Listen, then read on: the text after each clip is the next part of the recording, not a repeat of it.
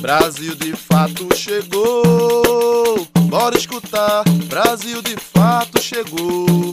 Um programa popular, Brasil de fato chegou. Bora escutar, Brasil de fato chegou. Um programa popular, pra quem é trabalhadora, pra quem é trabalhador, ele traz informação, não é manipulador. Pra quem é trabalhadora, quem é trabalhador, ele traz informação, não é manipulador. Olá, você está ouvindo o programa Brasil de Fato Bahia. Eu sou Gabriela Morim e na próxima hora vou trazer para você notícias em uma versão popular da Bahia, do Brasil e do mundo.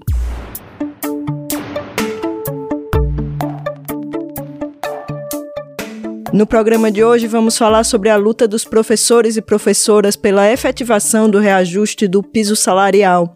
Tem ainda a marcha dos trabalhadores e trabalhadoras rurais sem terra na Bahia. Saiba também como regularizar seu título para votar nas eleições desse ano. Tem uma entrevista com o poeta José Inácio Vieira de Melo e uma receita de comida sagrada na nossa cozinha baiana.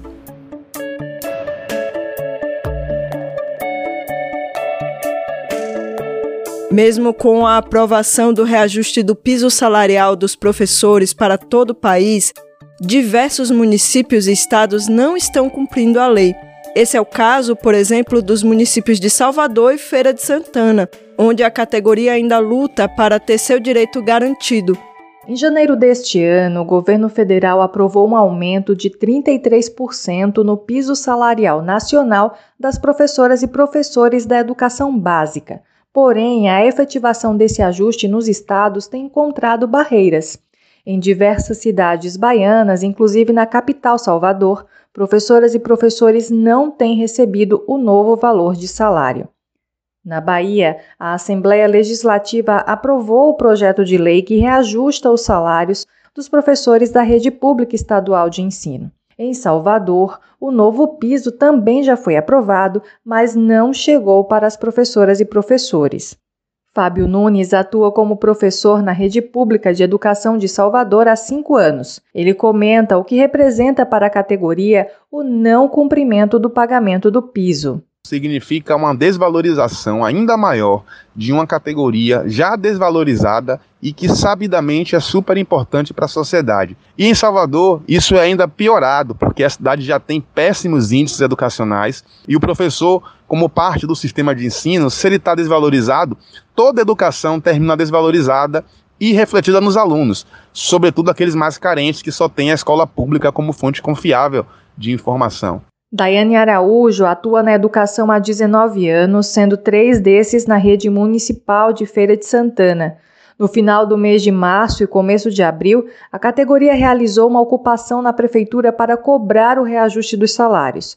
Ela conta o que significou para as professoras e professores serem recebidos com violência no momento dessa reivindicação. Falar sobre o que nos aconteceu no dia 31 de março e 1 de abril é falar da total falta de capacidade administrativa e o desrespeito às diferenças. Sobrou violência onde faltou o diálogo e o cuidado. O prefeito de Feira de Santana se esconde por trás de inverdades e de uma narrativa desastrosa. Nada justifica a maneira como os professores foram recepcionados na prefeitura. E vale salientar que não é a primeira vez que os profissionais aqui de Feira de Santana são atacados com spray de pimenta. Isso também já ocorreu em 2020, no momento em que fomos reivindicar o nosso salário que havia sido cortado em plena pandemia. Então, esse é um ato corriqueiro aqui na nossa cidade.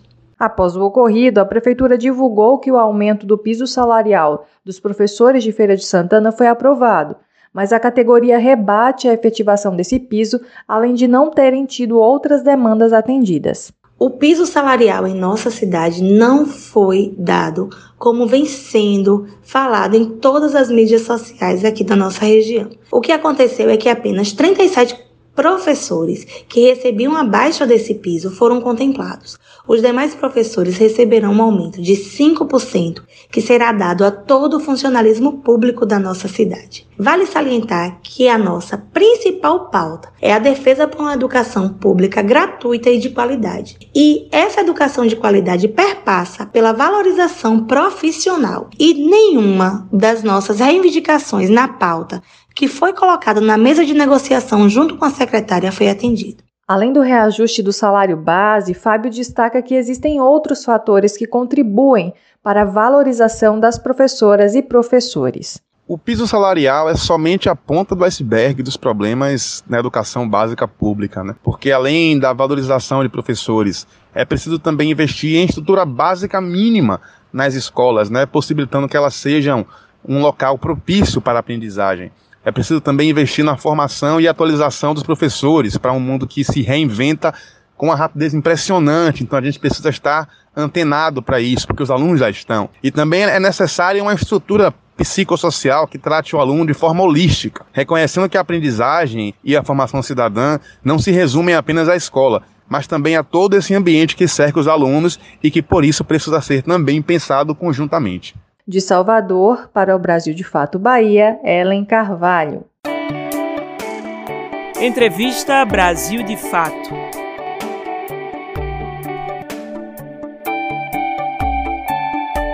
Há poucos dias de comemorar o Dia Internacional do Livro, nós entrevistamos o poeta José Inácio Vieira de Melo. Nascido em Alagoas e vivendo na Bahia desde 1988, atualmente reside em Jequié. Inácio acaba de lançar um novo livro de poemas chamado Garatujas Selvagens. Inácio, primeiro, muito obrigada por ter aceitado o nosso convite. Eu gostaria de lhe pedir para início de conversa que nos apresente quem é o poeta José Inácio Vieira de Melo. Olha, eu sou simplesmente um poeta. Sou um poeta alagoano, radicado na Bahia, vivo na Bahia já há quase 34 anos Sou um sujeito de uma natureza assim, um tanto quanto inquieta. E por isso que sempre estou fazendo coisas, né? Às vezes sem nem saber como, como começar, mas como vejo pessoas reclamando, só reclamando, incapaz de mover uma palha, eu vou lá e faço. Aí erro aqui, erro lá, vou aprendendo. E quando menos espero, estou fazendo as coisas bem, bem feitas. E aí eu estou me referindo não a, a questão do poeta, mas da pessoa que coordena projetos em torno da literatura. E o poeta que eu sou, como eu sou um poeta exibido, no sentido que gosto de exibir meu trabalho, e, e aí me exibo junto, é natural, sou muito solicitado para fazer também performance. E, enfim, é, e por conta disso viajo muito pelo país, por todo o país, é levado pela poesia e levando a minha poesia. Então, digamos que eu sou um poeta em tempo integral, mas é em tempo integral mesmo. E aí, você já sabe, né? A gente paga um preço, paga um preço caro, mas eu pagaria mais para continuar sendo o que sou. Podemos dizer que seu novo livro, Garatujas Selvagens, traz talvez um deslocamento de paisagens, com menos paisagens sertanejas e mais paisagens internas? É, no que se refere à questão paisagística do meu novo livro, Garatujas Selvagens, de fato tem muito da paisagem interna da minha pessoa, do meu ser. Mas o que acontece é que a paisagem sertânica está dentro do meu ser, então não dissocia uma coisa da outra. O que acontece também é que essa palavra, como é acostumado a usar ela sertaneja e você usa também, porque já está dentro desse cacuete, é no sentido de limitar geograficamente o trabalho que a gente faz, de regionalizar e de prender dentro de uma região. O que, isso eu acho assim uma coisa meio boba, né, entendeu? E, e também é uma uma forma preconceituosa, vertical, que parte do sul-sudeste que teoricamente faria um, um trabalho, uma obra, eles lá, de alcance universal, olha que pretensão, e quem vive fora desse eixo faz um trabalho regional. A própria Semana de Arte Moderna de 22 entendia os romancistas nordestinos como os búfalos, né, os búfalos do Nordeste que faziam a literatura regional e eles estariam fazendo a, a, a literatura de vanguarda. E a gente sabe que isso é uma grande bobagem, porque a literatura que prevaleceu e que representa a nossa alta literatura era aquela que estava sendo feita pelos chamados por, por, eles de búfalos do Nordeste. Refiro-me a Graciliano Ramos, José Lins do Rego, Ariano Suassuna, que veio um pouco depois, e, e, e vários outros, né? Raquel do Queiroz, tá, enfim, essa turma da pesada, da melhor literatura produzida no Brasil. Então tem essa, essa paisagem interior, que é uma coisa que está muito constante em toda a minha obra, e o vocabulário utilizado vem dessa paisagem onde eu, fui, onde eu vivi. E aí sim você pode falar de uma região. Mas qual é a literatura que não parte de uma região? Até a literatura de, de ficção científica inventa-se uma região para que ela aconteça.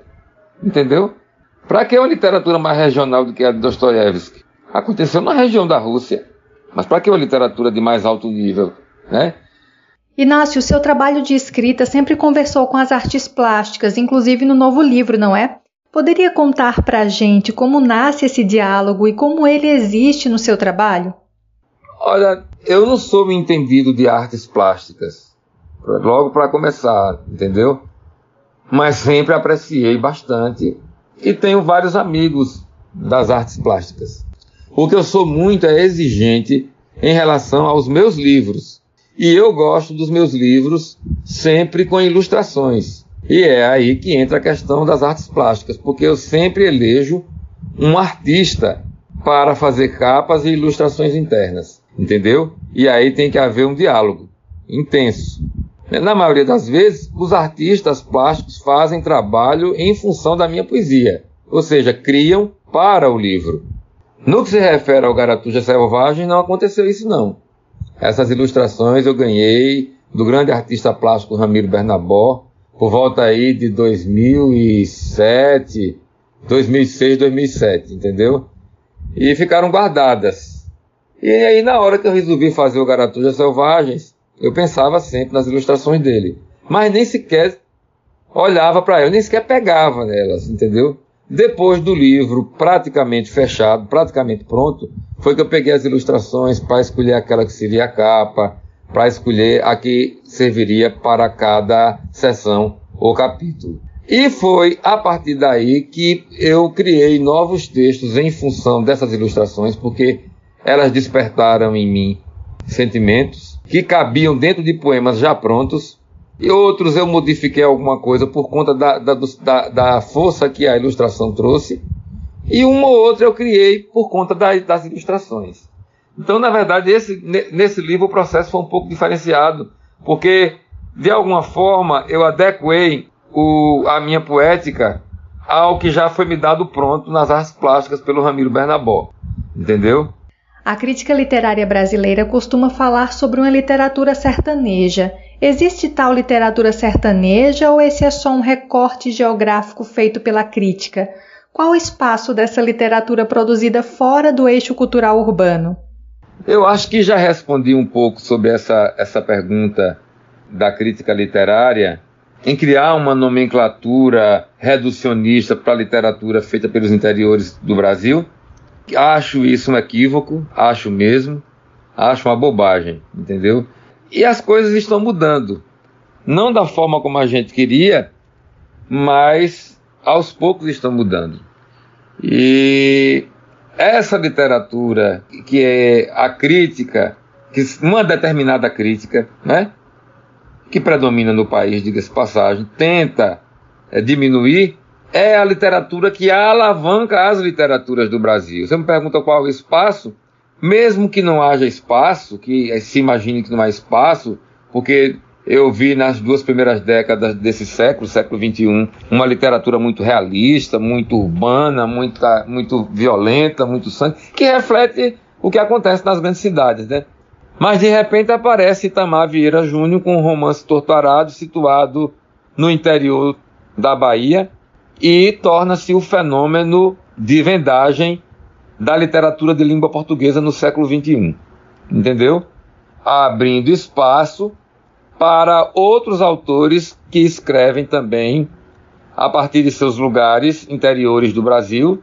E mesmo que não houvesse esse sucesso do, do, do Torturado, esse, esse fenômeno, a literatura produzida por escritores do interior e com um cenário, um pano de fundo do interior, continuaria sendo produzida. Porque ninguém se vai se intimidar por conta de uma crítica mesquinha, né? Porque no, ao, final das contas, deixando de fora o sucesso do Itamar Vieira Júnior, que é uma exceção, os livros escritos em qualquer lugar do Brasil não têm o êxito que a gente acredita que tem. Quando consegue vender 40 mil exemplares, é, é, é um acontecimento, entendeu? E no que se refere à poesia, então, meu amigo, as tiragens dos livros, elas ficam aí em torno de 100 exemplares. Então, é uma bobagem da, dessa, dessa crítica urbana, né? É, de é, é, que só enxerga o concreto e o asfalto. É, isso não tem raiz. Por isso que o Itamar Vieira Junto chegou aí com seu torturado, lá na Chapada Diamantina, situado na Chapada Diamantina, e mostrou para essa gente o que é o Brasil. Inácio, ao longo de toda a sua obra e também no novo livro, a gente percebe a presença de vozes do sertão, das memórias desse lugar, dessas pessoas, etc. É um papel da literatura dar espaço a vozes plurais? A literatura tem ou deve ter um papel? Olha, nesse sentido das vozes do sertão que você fala aí, não existem outras vozes, não existem. Na perspectiva que eu, que eu concebo, não, porque para mim o sertão é o cosmo, é o universo, entendeu? Então, de fato, a minha, a minha literatura é uma literatura sertânica, nesse sentido de que eu estou em um pontinho do universo e olho para cima e fico perplexo diante da, da, da dessa coisa infinita que eu nem alcanço, mas que está aí, entendeu? E é lá da roça que eu vejo melhor isso. Lá da Pedra Só, de um lugar que não tem energia elétrica, Aí eu deito numa rede, numa varandinha que tem lá, e olho para o céu e fico perplexo. E o grilo me faz perguntas, e os sapos na lagoa cantam uma estranha e maravilhosa sinfonia. Será a décima nona de Beethoven, que só fez nove, mas sei lá se é a décima ou a décima nona de Beethoven, entendeu? Conversando comigo sobre os mistérios do cosmos. E o papel da literatura, ela pode. Você perguntar, a literatura tem ou deve ter um papel? O papel da literatura é ser literatura, entendeu? Mas claro que a partir do que vem em cada livro, o que, o que cada autor escreve a partir da sua experiência, ele cumpre um papel, sim. Cumpre um papel. Papel de libertação. A literatura, ao meu ver, o que ela pode fazer é abrir os olhos ou o sentimento de quem lê, entendeu? A pessoa que lê pode sair, sim, sofrer um choque e sair transformada, no sentido de querer mudar-se, mudar a si. Então, nesse sentido, a literatura tem um papel transformador. E eu diria até, para quem for de fé ou não, é, a literatura tem até um papel salvífico, de salvar de tirar você do marasmo e colocar em outra perspectiva, de mostrar as possibilidades da existência, de mostrar uma existência que você não acreditava ser possível, entendeu? Por fim, gostaria de lhe pedir que lesse um dos seus poemas do novo livro. É possível? Eu vou fazer a leitura de um poema do livro Sarsa Ardente, de um poema que está na última sessão, ou seja, no derradeiro capítulo. O capítulo chama-se A Rota do Ser e o poema chama-se Sarça Ardente. Os incêndios do corpo revelam a sede de se perder para assim se descobrir. Somos templos que recebem todos os ventos e saem com eles por aí, carregados de incertezas. Uma vontade ganha forma e veste o espírito com uma couraça de luz. Sim, é preciso acabar com a brutalidade dentro das cavernas. Agora é tempo de forjar um novo ser. Muito obrigado, uma satisfação falar aqui para vocês. De Salvador, com reportagem de Gabriela Morim, para a Rádio Brasil de Fato Bahia, Ellen Carvalho.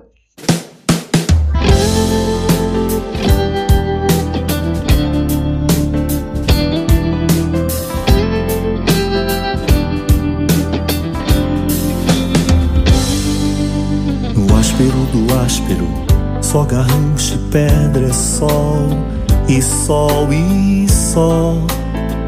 No espinhaço mais sol, no âmago mais sol e sol e suor e só. Quanto mais nuvens, mais o abafo na alma.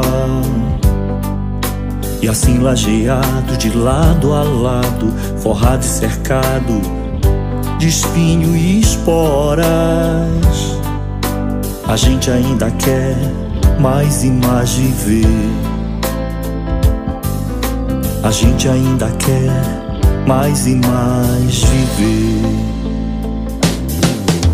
Porque viver é assim suado, o assado das horas, derretendo gorduras e da gente sobrando somente nervuras. E ainda assim de repente, de dentro dos dentros, do lado de fora, aflora uma coisa. E a gente se espanta e entender, não entende. Mas um fio de alegria no rosto se estampa. Aí é que a gente suspira e encontra vontade de seguir. Porque mesmo voltando, sem onde nem quando, se continua seguindo, segundo a segundo até o infinito segundo a segundo até o infinito.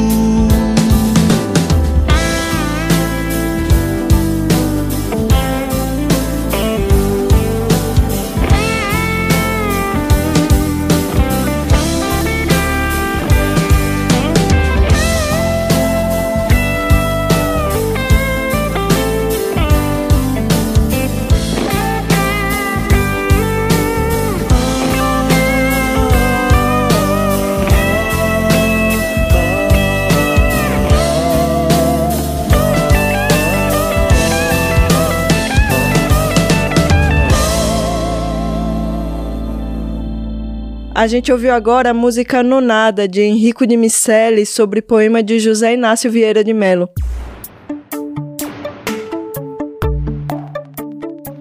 Reforma Agrária Popular por Terra, Teto e Pão.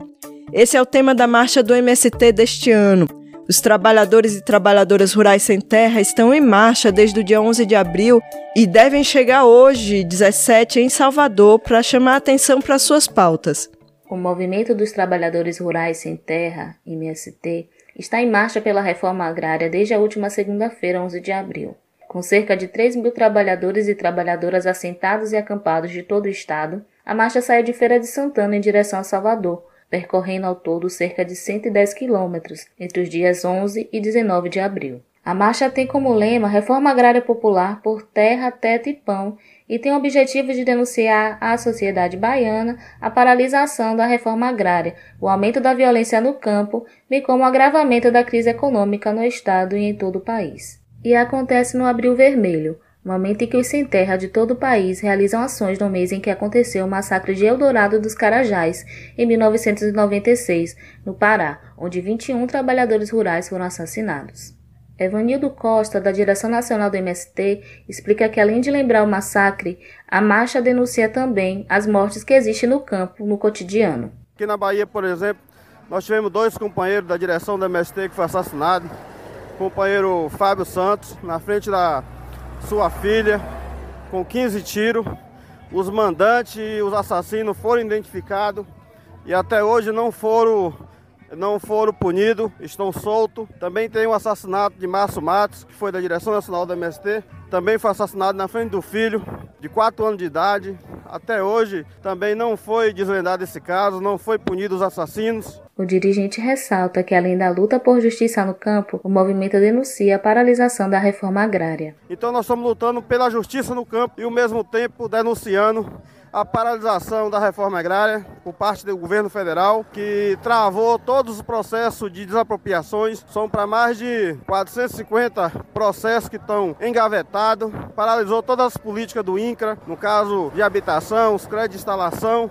o INCRA está totalmente fechado e servindo de um o balcão de negócio com empresas prometendo o CCU para iludir as famílias que já estão assentadas, como se vender um peixe para a sociedade de vender uma ilusão que está fazendo a reforma agrária. Eliane Oliveira, da direção estadual do MST, conta que ao longo da marcha alguns atos foram realizados. Durante toda a nossa caminhada, o nosso processo, temos feito alguns atos durante o percurso. O primeiro foi na cidade de Feira de Santana, onde o MST se juntou com os professores, a PLB naquela cidade depois, no percurso também, nós fizemos um outro ato em uma comunidade quilombola, onde pudemos ali pensar sobre a nossa campanha nacional do plantio de árvores, onde foram doadas 200 mudas de árvore para o quilombo. Outra pauta levantada pelo movimento é o fortalecimento do debate em defesa da democracia, contra a retirada de direitos da classe trabalhadora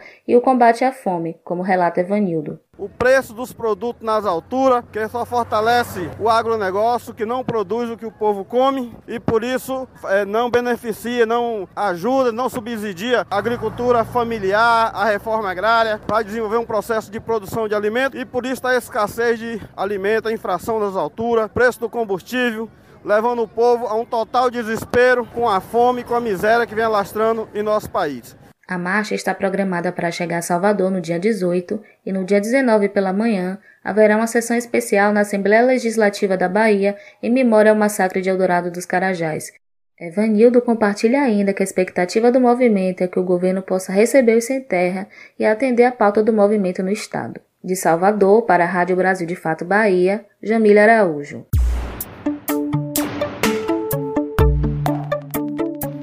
Os eleitores brasileiros têm até o dia 4 de maio para regularizar o título e poder votar nas eleições gerais desse ano.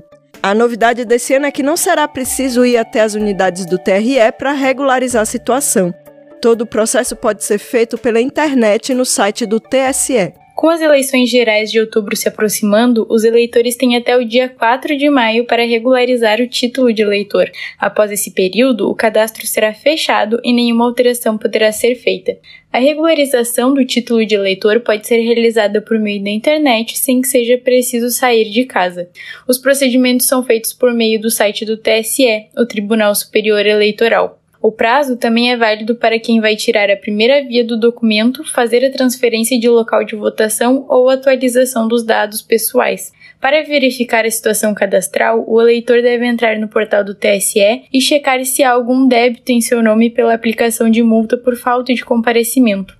No Brasil, o voto é obrigatório e quem não comparece no dia da votação paga a multa de aproximadamente R$ 13,50 por cada turno não justificado. A Corte Eleitoral gera uma guia de recolhimento da União, que deve ser paga para não ter pendências no cadastro. Se você verificou a situação cadastral e percebeu que está com pendências, vai precisar regularizar o cadastro. O procedimento também é feito por meio da internet, na página do Título Net.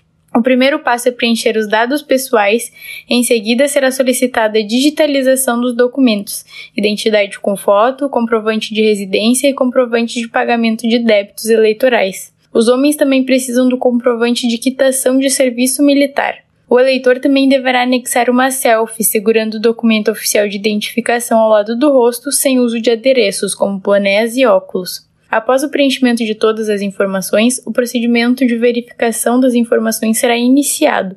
O andamento do processo eletrônico pode ser acompanhado no título NET. Em caso de transferência de endereço, o eleitor também poderá solicitar a mudança no portal do TSE. No entanto, é necessário que esteja morando no novo município há pelo menos três meses e tenha um comprovante de residência. Para o jovem que ainda não tirou o título de eleitor, o procedimento também é simples e é realizado por meio do título NET. Após informar a unidade federativa em que reside, será necessário enviar documento oficial com foto e alguns comprovantes, como de residência. Na página seguinte é só clicar em Título de Eleitor. Depois, basta selecionar a opção Não Tenho para prosseguir o atendimento. Além disso, é necessário anexar pelo menos quatro fotos ao requerimento para comprovação de identidade. A primeira é uma selfie segurando um documento oficial de identificação. Os dados informados serão analisados pela Justiça Eleitoral e o requerimento poderá ser acompanhado pela guia Acompanhar Requerimento. De Minas Gerais, da Rádio Brasil de Fato, Tainá Schukel. Cozinha Baiana.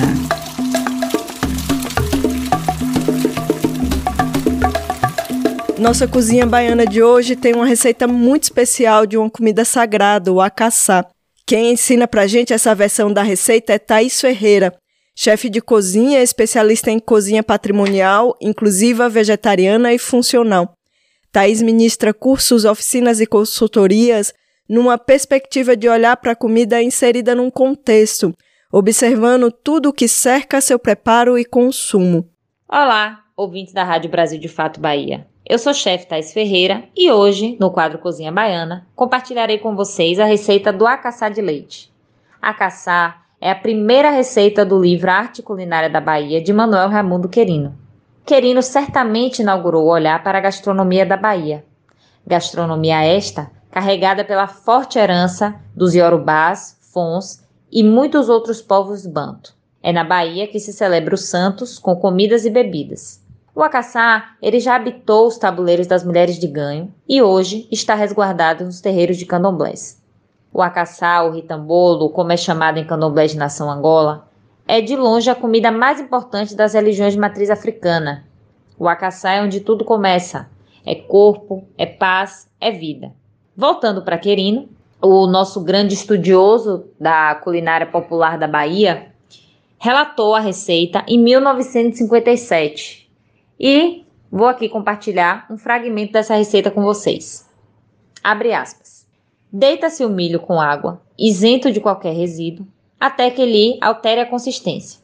Nesta condição, rala-se na pedra, passa-se numa peneira ou urupema e, ao cabo de algum tempo, a massa fina adere ao fundo do vaso, pois, nesse processo, se faz uso da água para facilitar a operação. Escoa-se a água, deita-se a massa no fogo com outra água até cozinhar em ponto grosso. Fecha aspas. O acaçá, relatado por Querino, é aquela comida ritual que o santo come. Aqui trarei para vocês uma receita de acaçá de leite, uma comida de santo que se come. Quem me deu essa receita foi o babalorixá e professor Wilson Caetano, e eu espero que vocês gostem. Vamos colocar a mão na massa? Para esta receita, a gente vai precisar de 250 gramas de massa de acaçá, 500 ml de água, 1 litro de leite de coco, sal quanto baste e 200 gramas de açúcar, folhas de bananeira para enrolar. Aqui eu faço um adendo.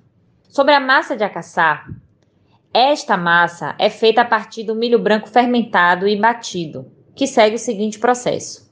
Coloca-se o milho branco dentro da água por aproximadamente 5 dias para fermentar. A partir do terceiro dia, troca-se a água. Repete-se isso mais uns dois dias. Até o final desse tempo, o milho fermentado ele é batido no liquidificador ou passado em um moinho para grãos, como relatou Manuel Quirino lá em 1957. A massa está pronta e deve ser conservada em potes com água bem vedado sobre refrigeração. É válido compartilhar aqui com vocês que essa massa já pronta aguenta cerca de 20 dias na geladeira. A massa, ela vai ter um cheiro de azedo, tá? Por estar se tratando de um processo de fermentação. Então a massa ela vai ter esse cheiro bem forte, bem peculiar mesmo, do processo de fermentação. Agora vamos ao modo de preparo. Em uma panela, a gente vai misturar esses 250 gramas de massa de acaçar com a água e mexer em fogo baixo. Quando começar a engrossar, a gente vai acrescentar o leite de coco, o sal e o açúcar. Como diz Quirino, a gente vai deixar cozinhar até engrossar, até formar bolhas. Depois de cozido, a gente vai enrolar os acaçás na folha de bananeira, tal qual enrolamos o abará. Mas calma, calma, calma, que nem tudo está perdido. Tem muita gente aí que não sabe enrolar abará, muita gente que está de fora nos ouvindo, muita gente que é da Bahia e que nunca enrolou um, um abará na vida. Pode pegar uma forminha e colocar essa massa de acaçá em forminhas forradas com palha de bananeira. Deixa esfriar e está pronto a nossa receita histórica, símbolo de fé, religiosidade e abundância. Thais Ferreira, para a Rádio Brasil de Fato Bahia. AG1. A Secretaria de Cultura da Bahia, através do Centro de Culturas Populares e Identitárias e da Fundação de Cultura do Estado, realiza o Festival Musical Pamba, Panorama da Música da Bahia. O objetivo do evento é difundir as cenas contemporâneas da música produzida na Bahia, com uma programação composta de atividades formativas e mostra musical. A chamada pública para a seleção de 12 bandas que irão compor a mostra de música está aberta. As inscrições online seguem até o dia 12 de maio. As bandas selecionadas receberão prêmios de até R$ 14.100. A previsão é que o festival aconteça em junho, no Pelourinho, Centro Histórico de Salvador.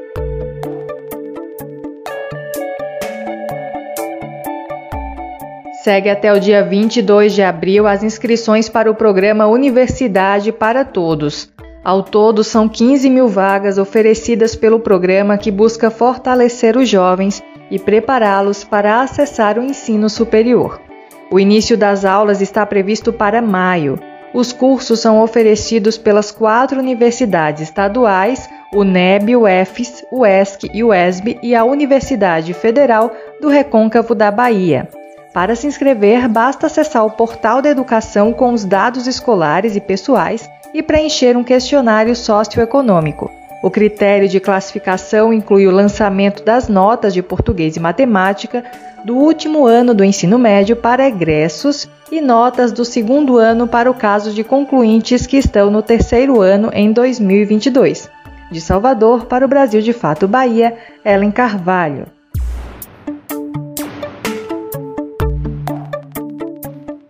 O Nordeste em 20 minutos está começando agora e traz pra gente o samba pernambucano, o lançamento de comitês populares em defesa da democracia no Ceará e o lançamento de uma plataforma que traz visibilidade para o cinema indígena no Nordeste.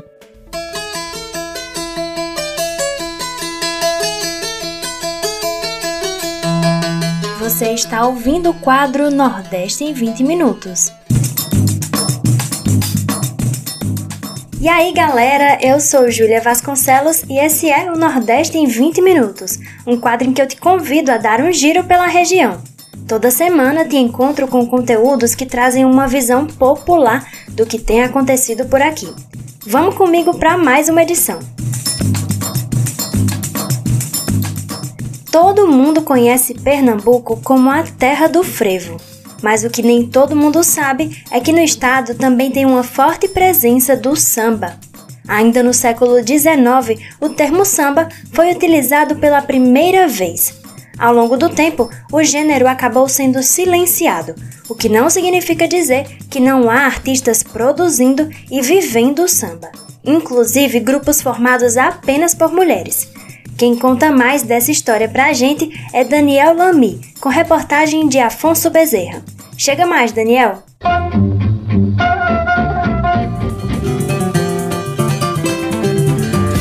Mosaico Cultural, uma produção Rádio Agência Brasil de Fato.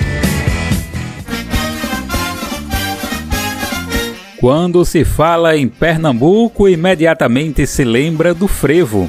Aquele ruge-ruge do carnaval de rua em Olinda ou Recife que só o ritmo genuinamente pernambucano consegue dar conta. frenético, acelerado, fervendo. Mas o que alguns pesquisadores e pesquisadoras têm se esforçado para divulgar é que, além do frevo, Pernambuco também é do samba. Data do século XIX, a primeira referência ao gênero no estado. Foi no jornal O Carapuceiro que a palavra samba foi mencionada como uma manifestação tipicamente pernambucana.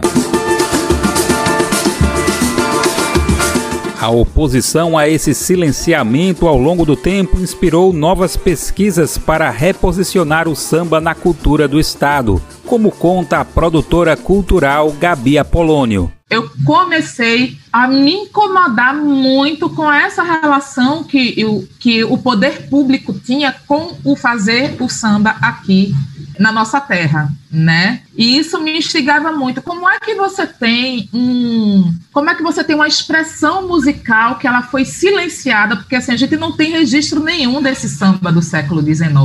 A tempestade já passou. E foi para garantir essa memória que Gabi lançou o Mapeamento dos Fazedores do Samba, um documentário que reúne depoimentos de lideranças, artistas e expressões do gênero em Pernambuco. Aqui a gente tem o samba historicamente negro. É, a gente tem essa periferia que faz samba, né? Esses fazedores de samba, essas fazedoras de samba, com um discurso de pertencimento e com um registro oral muito forte.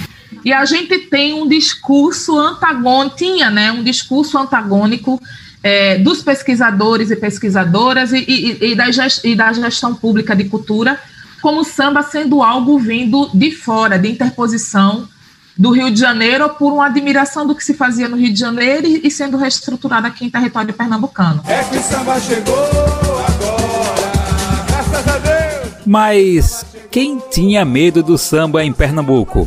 Quem gosta e responde a esse questionamento é o antropólogo Hugo Menezes Neto a intelectualidade pernambucana, na defesa forte por uma unidade pernambucana, atenta para isso, em especial por causa do movimento regionalista pernambucano, que foi capitaneado por Gilberto Freire. Esses intelectuais, então, perceberam que é, se tudo nosso aqui é melhor, porque tem uma expressão que é de fora e está aqui nos, é, nos invadindo, invadindo esse espaço, quando, na verdade, não é uma invasão, né? Mesmo com esse movimento em defesa do frevo como único patrimônio genuinamente da cultura de Pernambuco, a produtora Gabi Apolônio ressalta que o Estado moldou um samba ao seu estilo. É um samba que a gente pode dizer que ele é mais rebolado, ele tem é, é, mais divisões rítmicas, mais acentuações. Ele não é, é, é colocado, ele não é dividido só num, num binarismo tradicional né, como as pessoas falam. E a gente aqui ainda introduz outros instrumentos.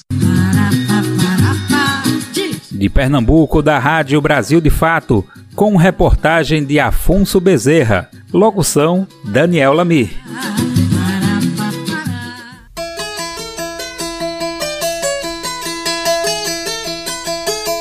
O Nordeste em 20 minutos agora te leva para uma mobilização política no Ceará movimentos sociais, sindicatos e partidos políticos do Estado lançaram os chamados Comitês Populares, em defesa da democracia. O que seriam esses comitês? São estratégias de diálogo com o trabalhador em lugares do cotidiano. João Paulo Rodrigues, da direção nacional do Movimento dos Trabalhadores Rurais Sem Terra, o MST, fala sobre a importância do trabalho de base e da comunicação na luta contra o bolsonarismo. Ele diz que, abre aspas, precisamos montar comitês em todos os espaços, mas principalmente nos municípios de até 50 mil habitantes, que são decisivos para o processo eleitoral. Fecha aspas.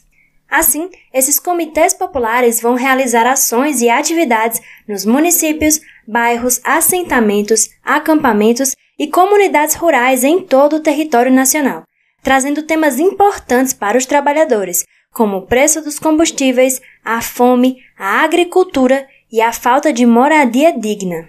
Na segunda-feira, 11 de março, o Centro de Formação Frei Humberto do Movimento dos Trabalhadores e Trabalhadoras Rurais Sem Terra, em Fortaleza, recebeu representações do campo progressista para o lançamento dos comitês. As organizações presentes firmaram o compromisso de disseminar os comitês no Ceará, fortalecendo a unidade entre as forças populares e partidárias e as candidaturas progressistas nos estados e em nível nacional.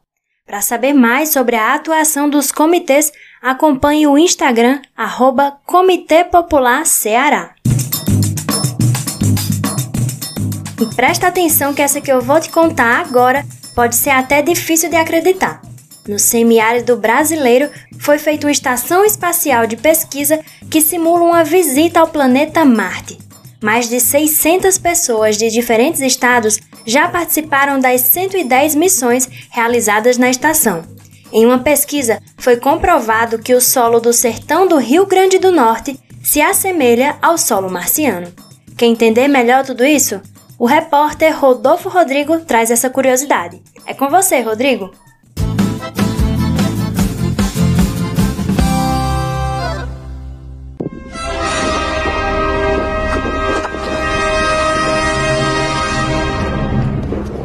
Imagine fazer uma viagem até Marte. De acordo com a NASA, o percurso até o planeta vermelho duraria em média 260 dias. Mas aqui no Brasil, a simulação dessa viagem pode ser reduzida na ida a Caatinga, no semiárido nordestino.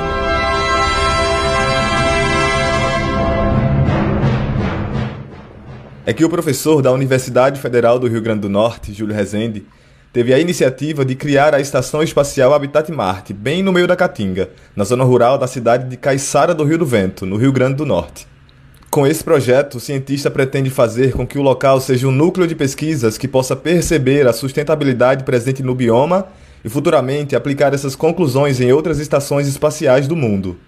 A autossustentabilidade também ela está relacionada a várias tecnologias sociais, um portfólio de tecnologias sociais. Então a gente é como se fosse um, um laboratório para receber essas tecnologias sociais que estejam sendo pensadas por pesquisadores nas universidades. Então a gente imagina, por exemplo, fogão solar, é, dessalinizador, né, um dessalinizador que é desenvolvido na, na Paraíba, no Cariri paraibano, que ele usa luz solar para a retirada, decantar o, a água salgada, né?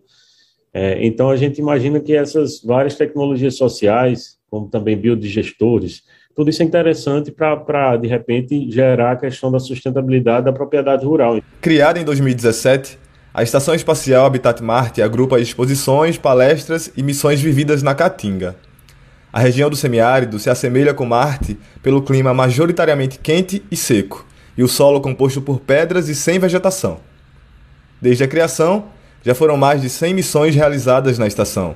Hoje a gente ainda não tem amostras do solo de Marte, né? Então a gente, mas pela análise é, de espectrometria, é, que já foi realizado em Marte, com o rover Perseverance, e comparando com os dados dos solos que a gente tem no planeta Terra, então eles identificaram lá que o, o solo de, do deserto Mojave, né, lá na Califórnia, num local lá, é muito parecido com o solo marciano.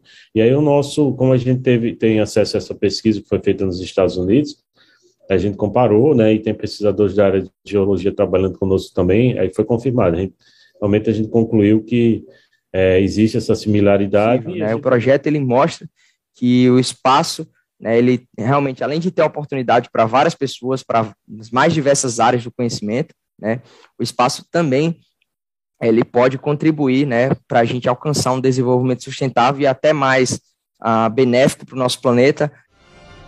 O Habitat Marte possui sistemas de tecnologias regenerativas que possibilitam a conservação do semiárido estudando as formas de enfrentar as situações climáticas. Assim, esse experimento aproxima os pesquisadores do mundo nas situações que podem ser vivenciadas futuramente em Marte.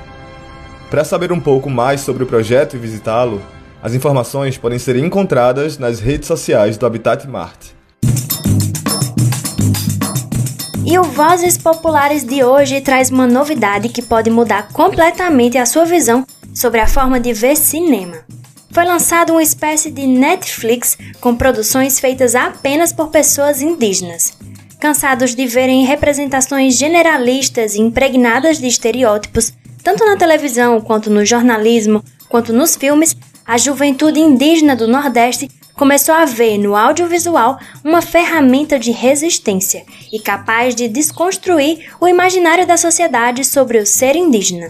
Eu falei com Kleber Chucuru, do território Chucuru de Ororubá, em Pesqueira, sobre isso. Vem comigo!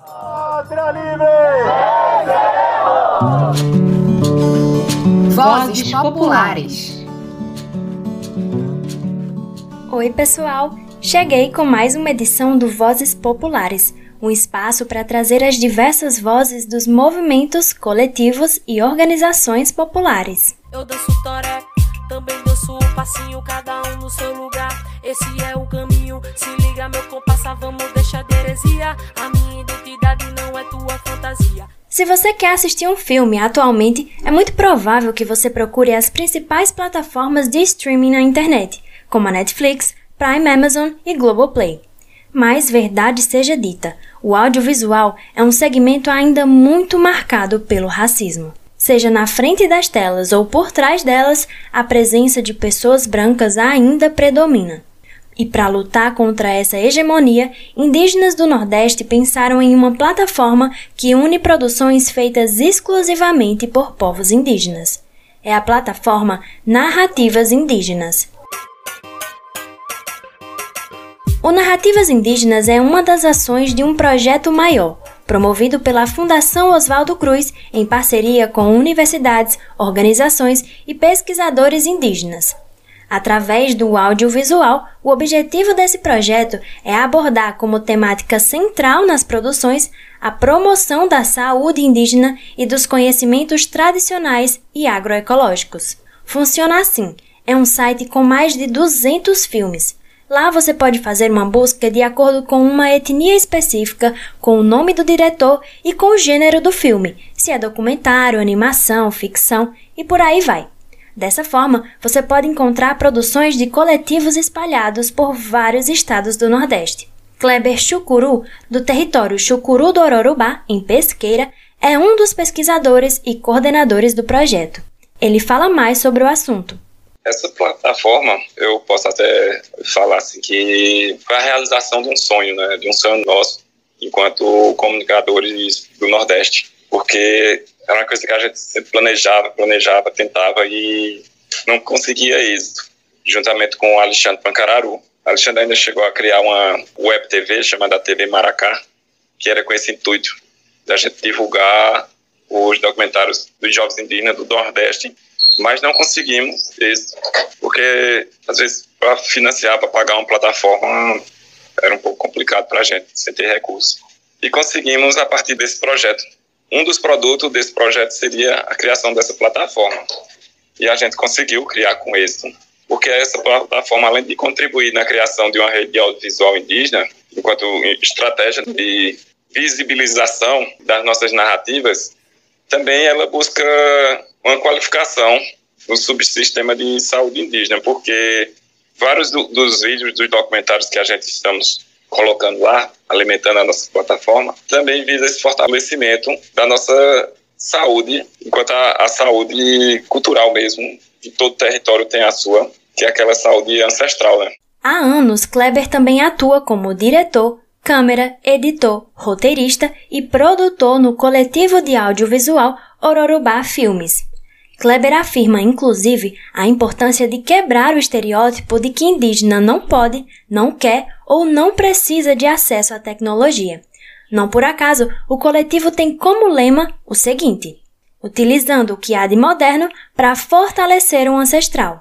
É de extrema importância, né, essa visibilidade desse cinema ser feito a partir da ótica indígena, não ser um olhar de fora que vem de chegar aqui dentro do nosso território, filma e leva, né? Eu costumo até falar um pouco sobre como se deu o início do nosso coletivo de audiovisual aqui no Povo Chucuru, né? O coletivo aqui se criou a partir de uma reportagem de uma grande emissora aí do país, que passou uma semana aqui dentro do território ali em 2007, eu acho, 2006, 2007, filmando o dia a dia do nosso cacique, a gente estava naquele período de conflito há fazia pouco tempo que tínhamos perdido o nosso cacique Chicão, e tinha ocorrido também um atentado contra o nosso cacique Marcos Chucuru. Então, passei essa emissora aqui, mais de uma semana do território, filmando tudo.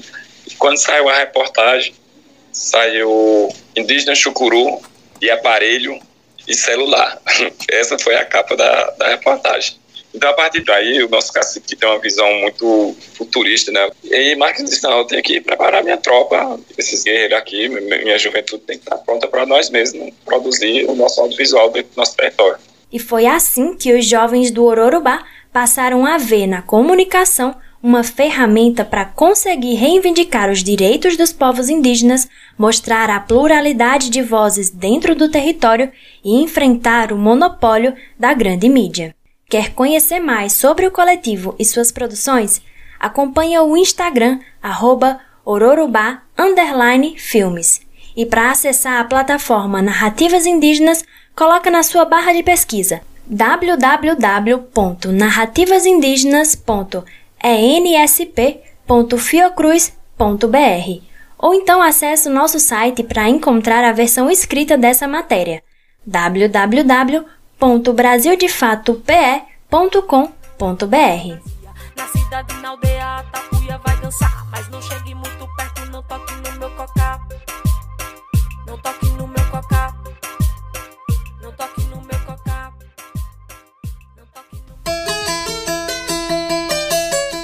E por hoje é só.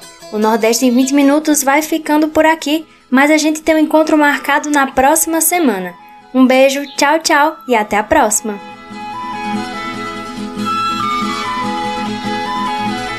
Este quadro é uma realização do Brasil de Fato Pernambuco e conta com a apresentação e roteiro de Júlia Vasconcelos, coordenação editorial de Rani de Mendonça e edição de som de Fátima Pereira.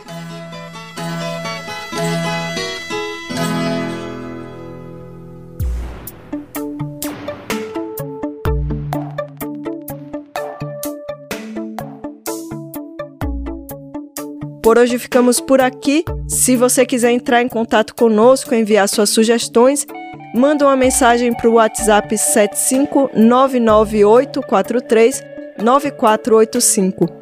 Participaram deste programa a Ellen Carvalho na produção e reportagem, Fátima Pereira na edição, Jamila Araújo e Tainá Schukel na reportagem, eu, Gabriela Morim, na locução, roteiro e produção, e todo o coletivo que constrói o Brasil de Fato Bahia. Nós ficamos por aqui, boa semana e até o próximo domingo.